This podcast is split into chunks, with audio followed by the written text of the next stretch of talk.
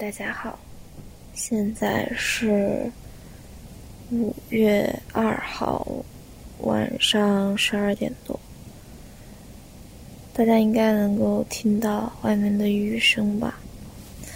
今天晚上不知道为什么突然下好大好大的雨，然后边下雨呢还边打雷，还有闪电。其实我今天十点多就上床准备睡觉了。到到现在呢，都一直没有睡着，好奇怪呀！最近三天都是这个样子，就是睡不着。但是你要说我脑子里在想什么吧，我其实也没想什么。哎，有时候就会觉得自己的身体还蛮神奇的，就是人类对于自己。身体的了解，可能我觉得都还没有到百分之一吧。你对自身的了解都已经太少太少了，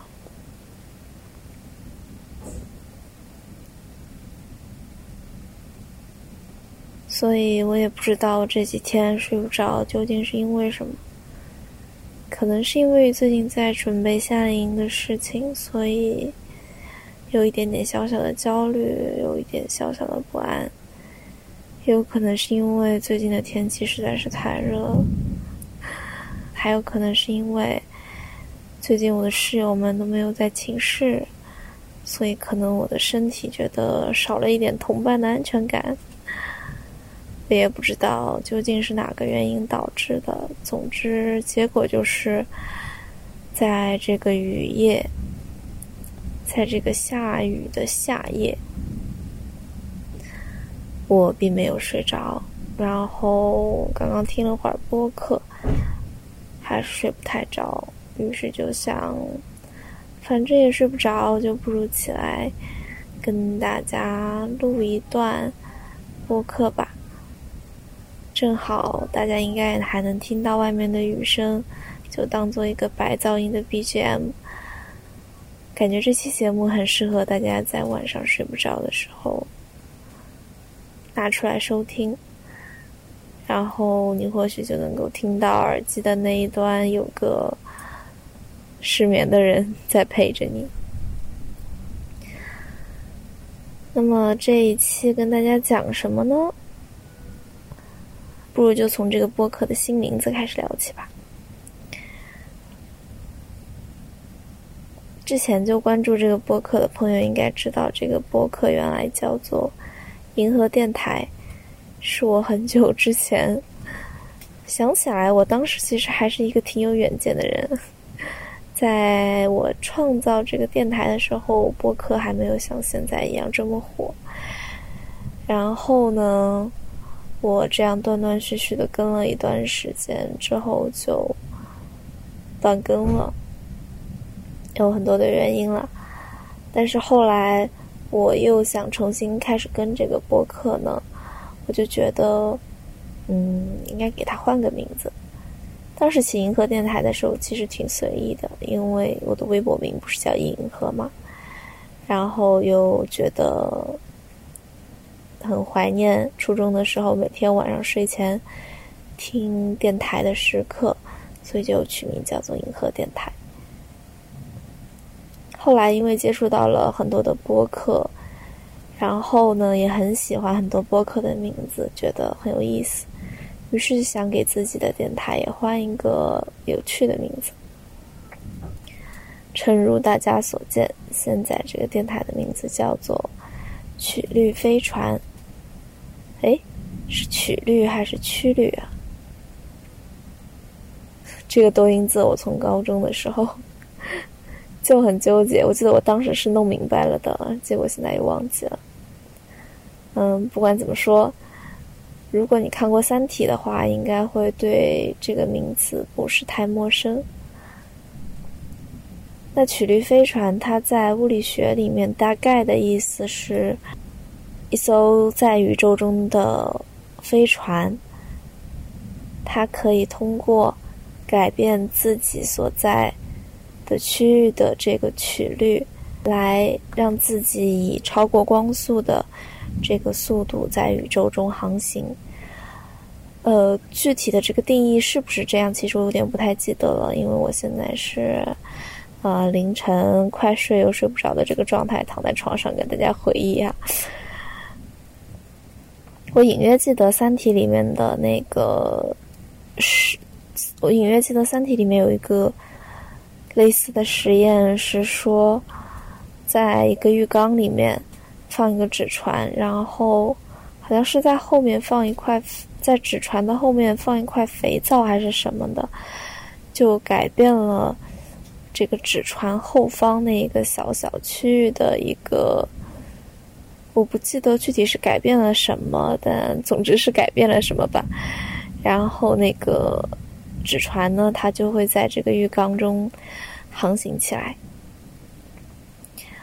当时我特别喜欢这一个物理学的原理的原因呢。是因为我觉得很有意思，就是或许我们也可以仅仅通过改变身边的一点点小的细节，就可以推动我们往前以极快的速度行走，就可以让我们看到那些我们停留在原地所无法看到的风景，通过熨平。身边的曲率，去发现宇宙中更广阔的世界。因为我从小到大都一直是一个特别特别喜欢一些无用的知识的人。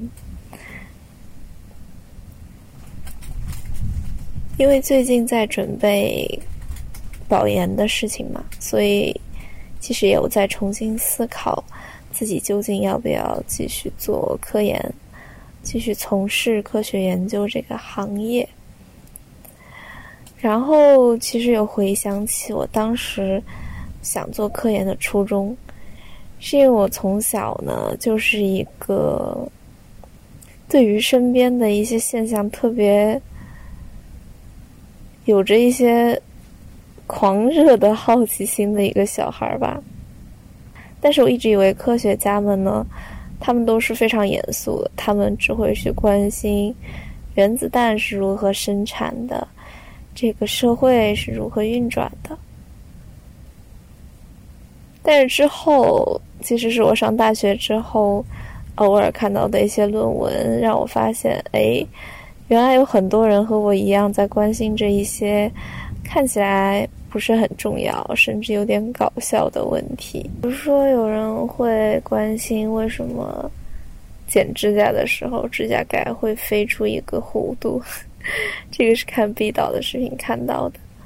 还有比如说，寝室的室友们的家庭地区分布对于你的学业成绩、对于你的性格、对你的幸福感的影响。甚至是寝室的布置，或者是空间的这个排布，它对于你的大学生活的影响。总之，我会在看论文的时候看到很多奇奇怪怪，但是又很可爱的小的研究。看到他们，你可能没有办法在第一时间说出他们对于这个社会的发展有怎么样的意义，但就是好像。但就是觉得很有趣，觉得啊，原来这个世界上还有这么一群人和我一样关心着这些奇奇怪怪的问题，这些看起来对这个社会并没有什么帮助，但是对我来说还蛮重要的一些问题。嗯，好像扯得有点远，再说回来这一个。再说回来，这个播客的题目“曲率飞船”，我会觉得，其实关心自己身边的这一个小小区域里发生的一些现象也好，身边的人也好，或者是透过自己身边的这些人看到的这个社会也好，其实我们周边的这个小小区域里就已经蕴藏着。很多很多我们没有办法解释，但是又极其有趣的事情，或许仅仅通过解开身边的这些谜题，我们就可以以一个我们无法想象的速度向前航行，然后就会发现一个更加广阔的世界，说不一定。对，这就是我当时起这个名字的原因。没有想到我现在这样子闭着眼睛躺在床上，以一个大概百分之三十的功率 运行着我的身体，还能挺流畅的说完这些想法。外面还在打雷，然后雨声也还很大，我也还不是很困。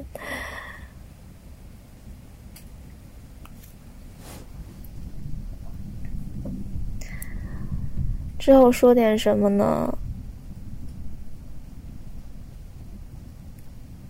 天哪，我从来没有想到“曲率飞船”这个新名字的第一期播客会是以这样一个形式去呈现的，就是躺在床上有一搭没一搭的说着最近的这些乱七八糟的想法，但是感觉还挺有趣的，不是吗？